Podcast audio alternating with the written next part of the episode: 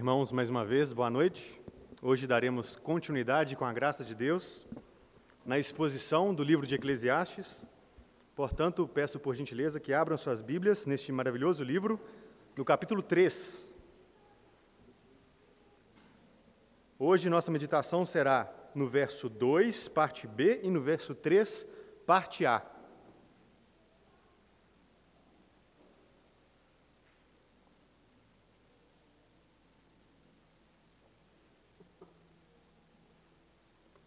Eclesiastes 3,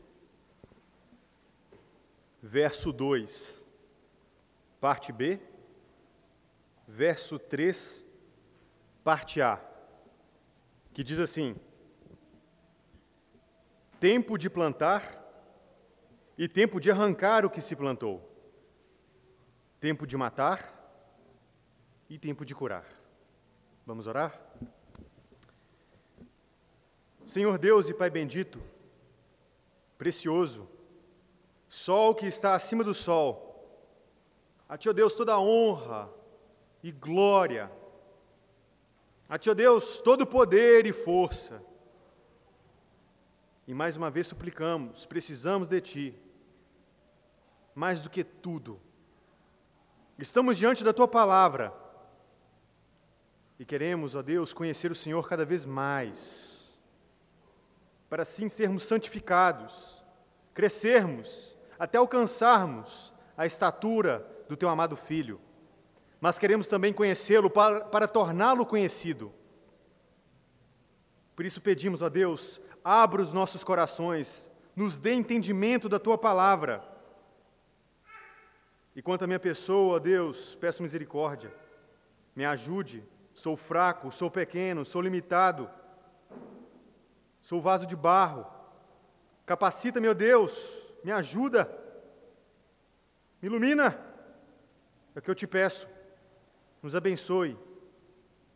E fazemos essa oração no nome do nosso Redentor, Jesus. Amém e amém. Meus irmãos, nós temos visto ao longo desta exposição em Eclesiastes pelo menos dois momentos que são um verdadeiro contraste entre eles.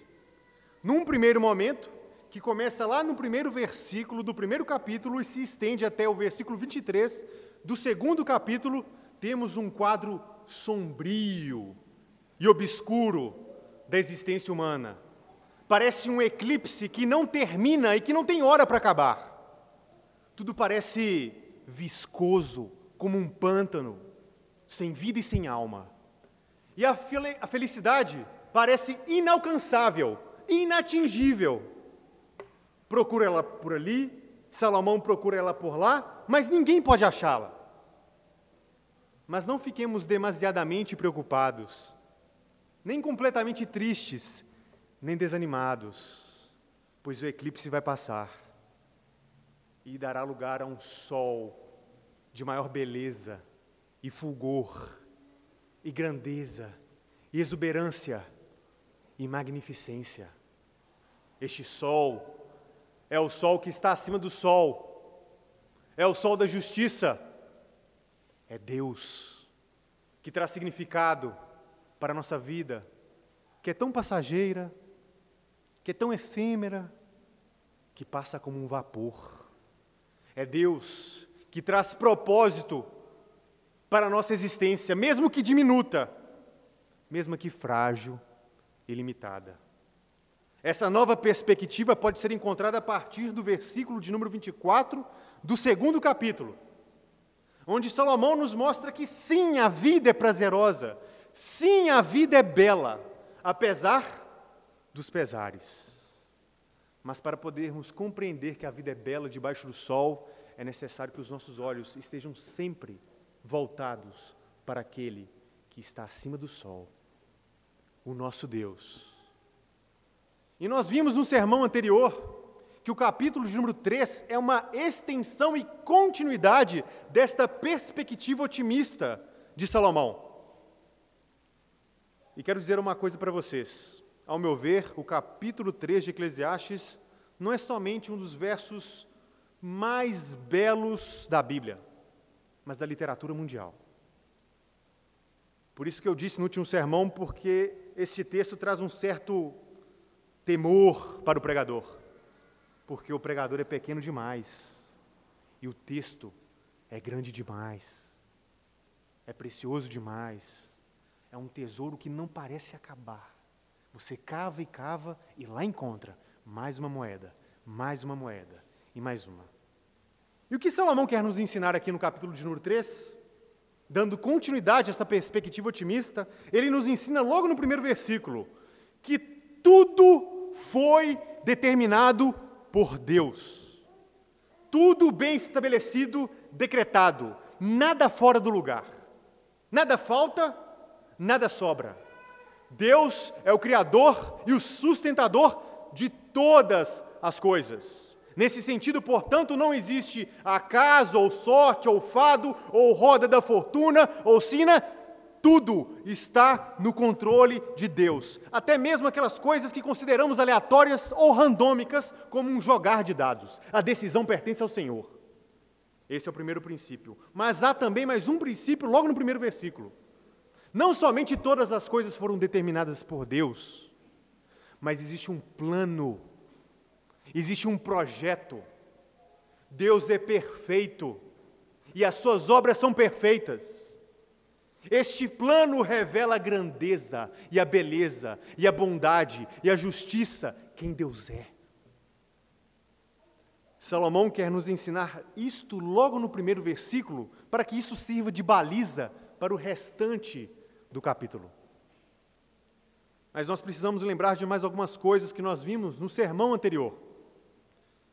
Nós vimos que Deus criou todas as coisas em um plano majestoso.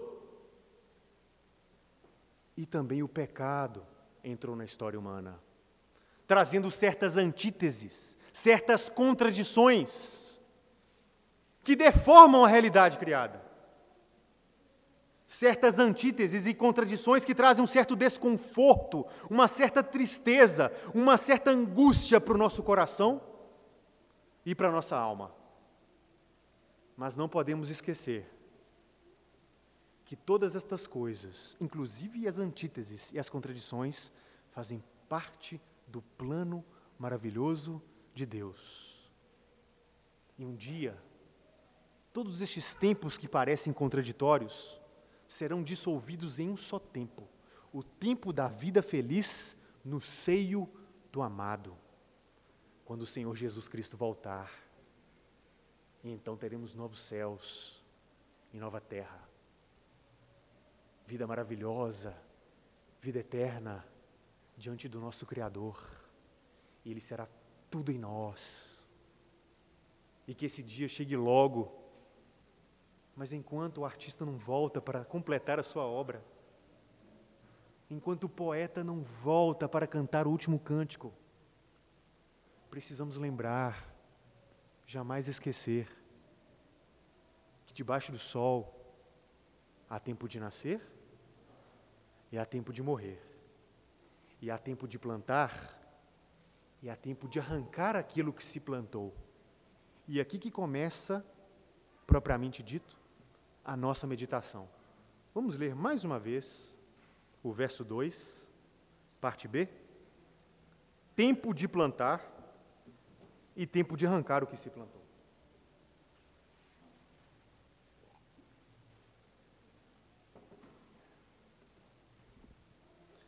Penso eu, não sei vocês, que Salomão não quer nos ensinar apenas princípios básicos de agricultura Salomão parte de experiências comuns da comunidade de Israel para nos ensinar realidades superiores. Parte de coisas simples para nos ensinar coisas ainda mais profundas e belas. Eu gostaria de compartilhar com vocês. Quando você olha para o texto, você percebe claramente que nós temos dois tempos. Um tempo onde eu realizo uma determinada ação, que é plantar.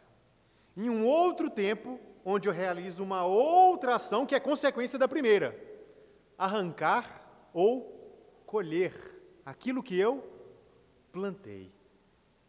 Muito óbvio, né? Talvez você está se perguntando, Lucas, isso é óbvio demais, não precisa ser explicado. Mas muitas vezes o óbvio precisa ser explicado, pois temos o costume e a habilidade de banalizar aquilo que é óbvio. E quero então tirar desse verso, ou melhor, parte desse verso, duas lições para nós, pelo menos duas. E a primeira delas cabe perfeitamente em nosso tempo. Será que nós realmente temos discernimento em relação ao tempo de plantar e em relação ao tempo de arrancar ou de colher? Vivemos em uma esfera, em uma sociedade tão imediatista, onde a filosofia do momento é o agora, ou melhor, o ontem, porque o hoje já passou, eu quero agora. Onde as pessoas querem, na verdade, o ápice da vida com 30 anos, não mais do que isso. Será que temos realmente discernido o tempo?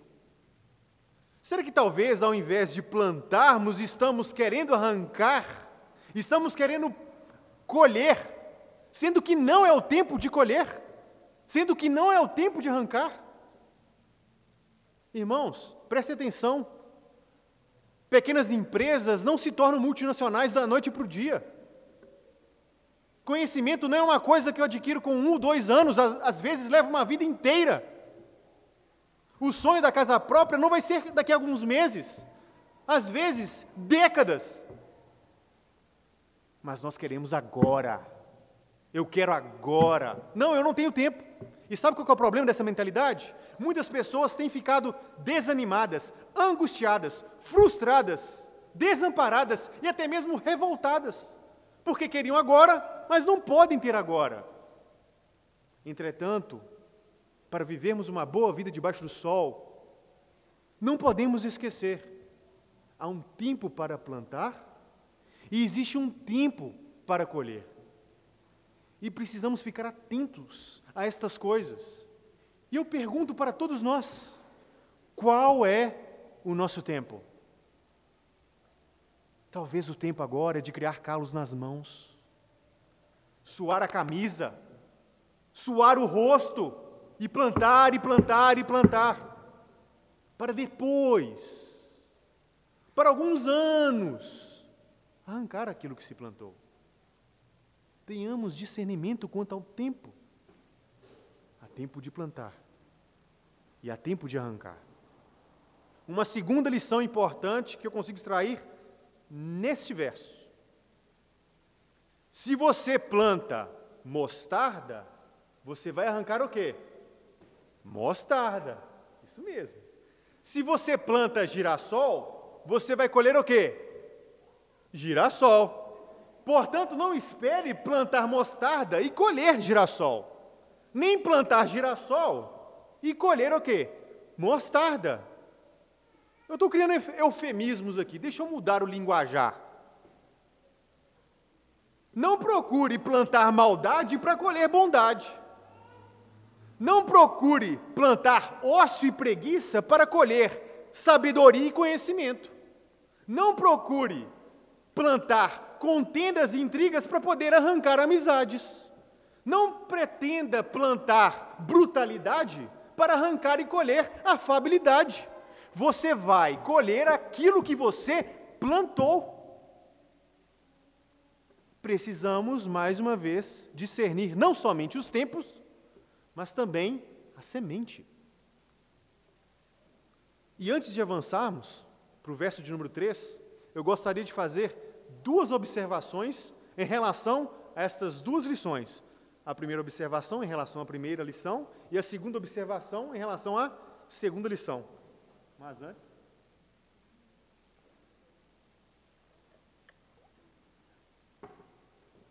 Primeira observação.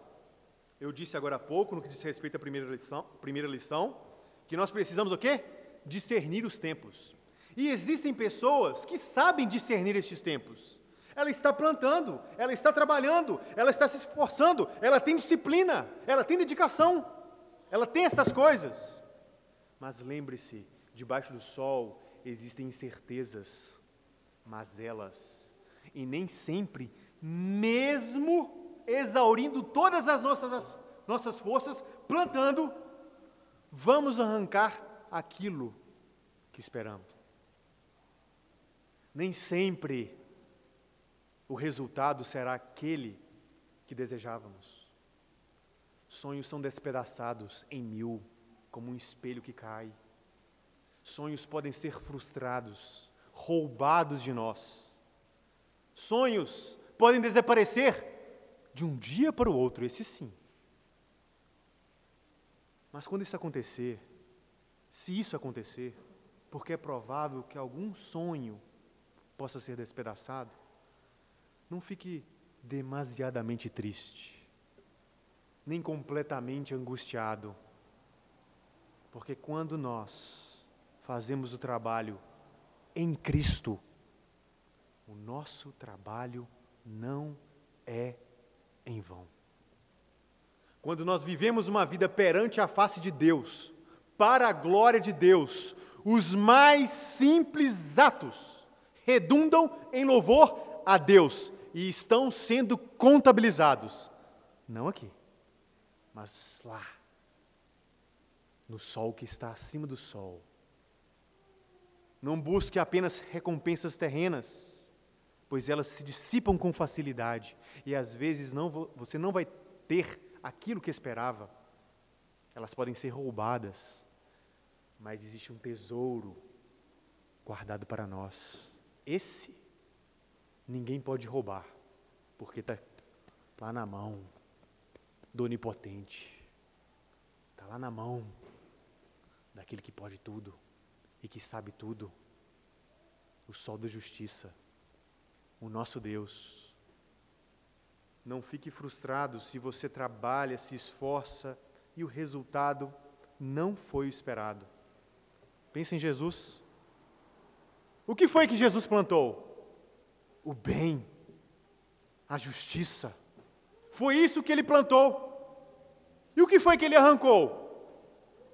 O que foi que ele recebeu? Ou melhor, ele não arrancou, ele foi arrancado da terra e pendurado no madeiro por causa dos nossos pecados por causa de homens maus, que não reconheceram o Filho de Deus. Ele plantou o bem e foi. O bem que ele recebeu, o bem que ele arrancou, mas o seu trabalho não foi em vão. Deus agradou Moelo e o filho viu o fruto do seu penoso trabalho. Através da sua obra, temos redenção através da obra do Filho, temos salvação.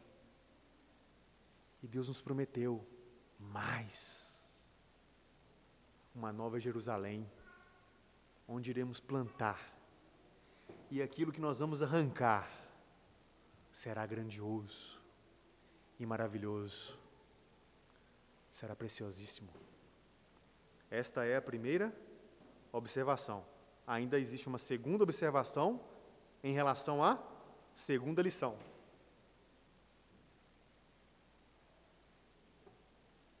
Qual foi a segunda lição? Eu disse que você deve esperar o quê? Colher aquilo que você plantou. Mas, por causa das incertezas debaixo do sol, por causa das mazelas e crueldades e maldades debaixo do sol, alguns homens plantam injustiça e colhem justiça. Plantam maldade e colhem bondade. Plantam miséria e colhem riquezas, prosperidade, mas por breve tempo. Esses homens dizem em seu próprio coração: Ha, tolos, tolos, estou ganhando nas costas deles tolos, estúpidos, idiotas. Ninguém vê o que eu estou fazendo, ninguém sabe o que eu estou fazendo. Mas tolos são estes homens que esquecem que existe um Deus que tudo vê, o juiz supremo de toda a terra. E estes homens terão sua soberba arrancada, e então serão plantados no inferno para todo sempre, e de lá nunca mais irão sair receberão a devida paga por aquilo que plantaram. Mas enquanto o artista não volta, enquanto o poeta não canta o último cântico, precisamos lembrar e jamais esquecer que debaixo do sol Existe tempo de nascer e tempo de morrer. Tempo de plantar e tempo de arrancar aquilo que se plantou. Mas também há mais tempos. Há tempo para matar e há tempo para curar. E agora, a partir daqui, que nós vamos mais uma vez meditar.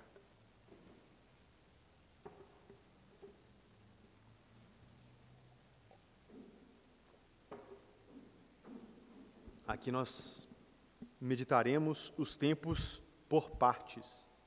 Primeiro vamos falar um pouquinho sobre o tempo para matar. Parece até mesmo título de filme de ação dos anos 90, não parece? Feito com Bruce Willis, ou então Steven Seagal, Jean-Claude Van Damme, Sylvester Stallone. Isso é ruim porque eu acabo dizendo um pouquinho da minha idade, né? mas enfim. Tempo para matar. É preciso adiantar para vocês que existe uma certa controvérsia em relação à interpretação desse texto. Por quê? Porque alguns comentaristas entendem que tempo de matar deve ser entendido como algo mais amplo, como algo como se afetasse as eventualidades que existem debaixo do sol. Porém, eu acho que essa interpretação não é a melhor possível, por quê? Porque esta morte, num sentido mais geral, já foi tratada por Salomão no versículo de número 2. Olha só o que ele diz: há tempo de nascer e tempo de morrer. Já outros comentaristas, então, dizem o seguinte: talvez Salomão está falando sobre um tempo específico, quem sabe o tempo da guerra. Mas penso eu que também esta não é a melhor forma de entendermos este verso, porque no versículo de número 8, Salomão vai dizer que existe um tempo de guerra e um tempo de paz. Pensou que quando ele vai falar sobre a guerra, falará de modo específico, específico no versículo de número 8. Como então interpretar esse primeiro tempo? Tempo de matar. Penso eu que a melhor forma de compreendê-lo é entendermos que debaixo do sol, por causa das mazelas, incertezas e maldades, existe sim um momento onde uma pessoa, um indivíduo, através de um ato consciente, tira a vida do seu semelhante. Uma pessoa sabe o que está fazendo, ela tira a vida de outra pessoa. Mas quando ele fala tempo de matar, parece dar o entendimento que não é qualquer circunstâncias, mas circunstâncias que talvez sejam mesmo decisivas, obrigatórias e até mesmo dever de matar. Talvez você possa ficar um pouco assustado com aquilo que eu acabo de dizer, mas deixe-me dar alguns exemplos que, penso eu, são legítimos para tirar a vida do semelhante. Do semelhante. Um primeiro exemplo, vamos pensar na própria guerra. Imagine que você seja convocado pelo seu país para enfrentar um inimigo numa guerra justa. Este inimigo, de modo arbitrário, quer invadir o seu país e quer acabar com tudo aquilo que você ama, até mesmo a sua família. Quer levar essas pessoas cativas. Então você vai para o combate, você vai lutar, e lá está o inimigo. Para proteger aquilo que você ama, você tem o dever, você tem a obrigação de matá-lo. Eis aqui um tempo para matar. E eu fico me perguntando nos tempos de hoje, com a criação de filho, Talvez eu não verei uma guerra, ou melhor, não participarei de uma guerra, mas e os nossos filhos? E como nós temos criado os nossos filhos? Preparados para também, se possível, quem sabe, ser soldados? Mas vamos pensar em outros exemplos. Pense no policial, de modo mais específico aqui o negociador, que há longo tempo já tentou de todas as formas negociar com o sequestrador que está com o refém. O, re, o sequestrador está cada vez mais tenso, cada vez mais nervoso, cada vez mais agressivo. Lembrando, o negociador já tentou de todas as formas resolver a questão, mas ele não quer largar, largar o refém. Então vem uma ordem do alto comando para o atirador: neutralize-o. Mais uma vez, temos um tempo para matar. Legítimo? Por causa da maldade humana, por causa das mazelas humanas, existe sim o tempo de matar. Um terceiro exemplo: estou na minha casa e me deparo com um bandido, sabe-se lá o que ele vai fazer.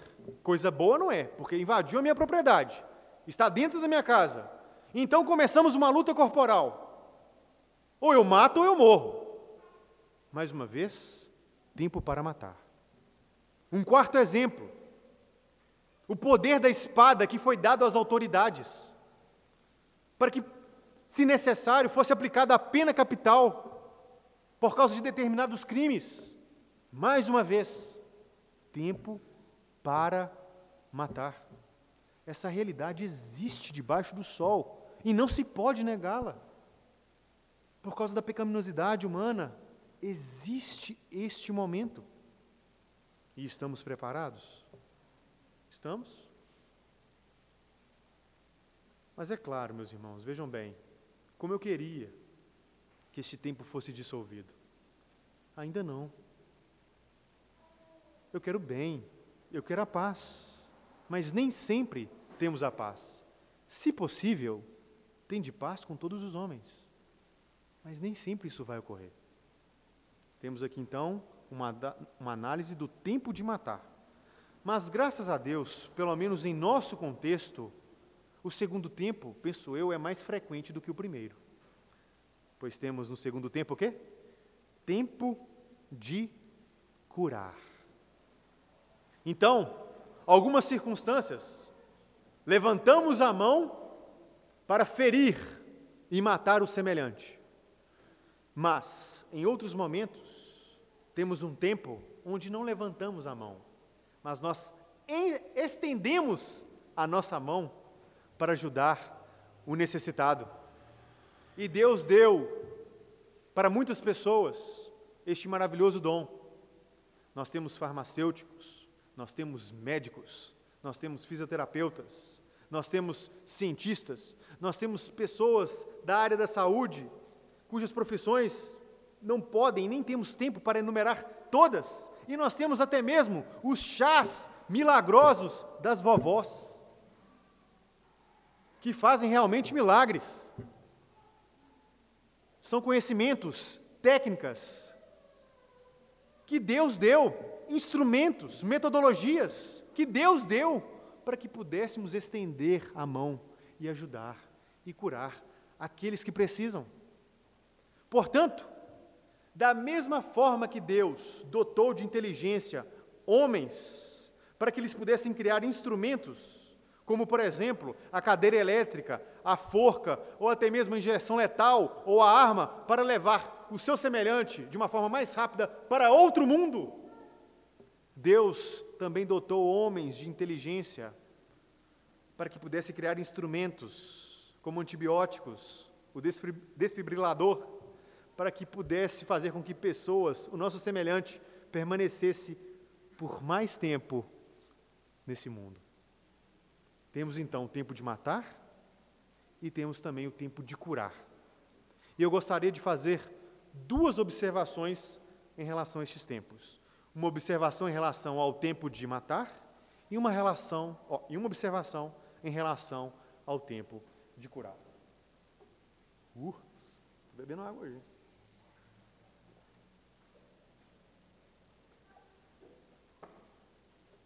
Primeira observação em relação ao tempo de matar.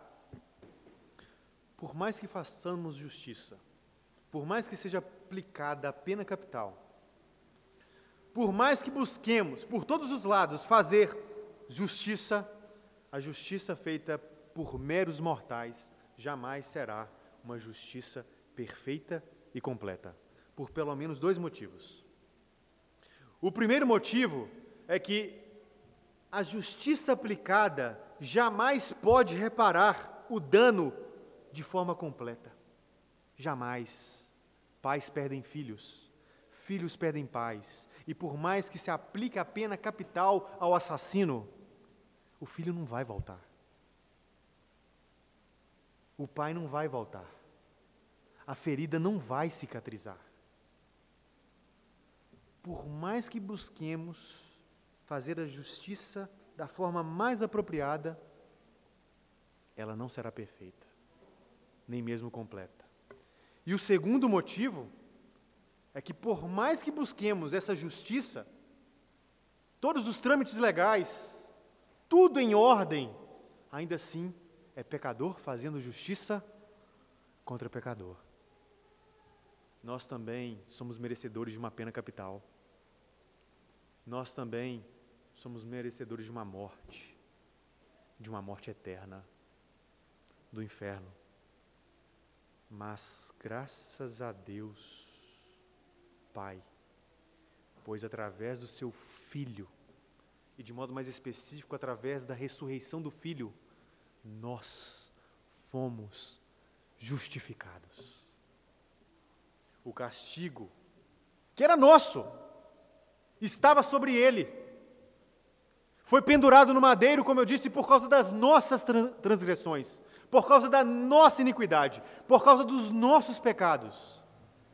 Mas em Cristo, sou revestido de uma justiça que tampa a boca de qualquer demônio, que tampa a boca de qualquer homem, não importa qual, através da obra grandiosa e maravilhosa do Filho, sou declarado justo e fujo da pena eterna. Eu escapo da pena eterna, não pelos meus méritos, jamais pelos meus méritos, mas pelos méritos do nosso Senhor, o homem Deus perfeito e completo que fez justiça completa e satisfez a justiça divina. Cristo, nosso Senhor, nosso Redentor. A segunda observação em relação ao segundo tempo, que é o tempo de curar. Por mais que Deus nos tenha dado técnicas, métodos, instrumentos, vacinas, antibióticos, todo e qualquer tipo de medicamento, cirurgias, nenhuma delas cura por completo o nosso ser. Todas as curas que nós encontramos debaixo do sol são paliativos que retardam o nosso fim, a nossa morte. Aliás, debaixo do sol não temos nem mesmo remédio para o pior dos males, para a pior enfermidade, que é o pecado. Mas nós temos o remédio, um remédio que estava lá, acima do sol, e desceu, penetrou a história humana e se revestiu de carne, se fez homem como nós viveu uma vida de perfeita obediência e em sua paixão estava desfigurado. Parecia um enfermo, um doente. Sim, porque ele levou as nossas enfermidades, ele levou as nossas dores. Ferido de Deus e oprimido, sim, mas que também ressuscitou em glória e majestade. Fomos curados por ele Fomos purificados pelo Senhor da glória, Jesus, homem Deus, que é homem e Deus. Sabe o que é padecer, sabe o que é estar enfermo, para que pudesse interceder por nós e nos guiar rumo à pátria celeste, que nós devemos ansiar todos os dias da nossa vida. E nessa pátria, e agora, faço aplicação aos dois tempos, nessa pátria, não haverá tempo de matar, porque a morte foi abolida, e nem sequer pensamentos maus com a intenção de matar vão existir. Seremos aperfeiçoados, completamente aperfeiçoados em santidade, e vamos viver em fraternidade, para todo sempre diante do nosso Senhor Jesus. A morte já não existe mais, mas também a doença não existe mais.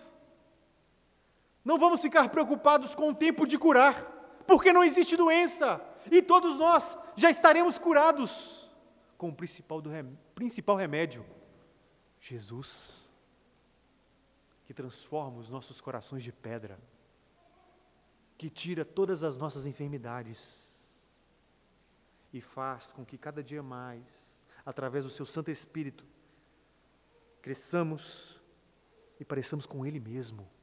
Isso é santificação.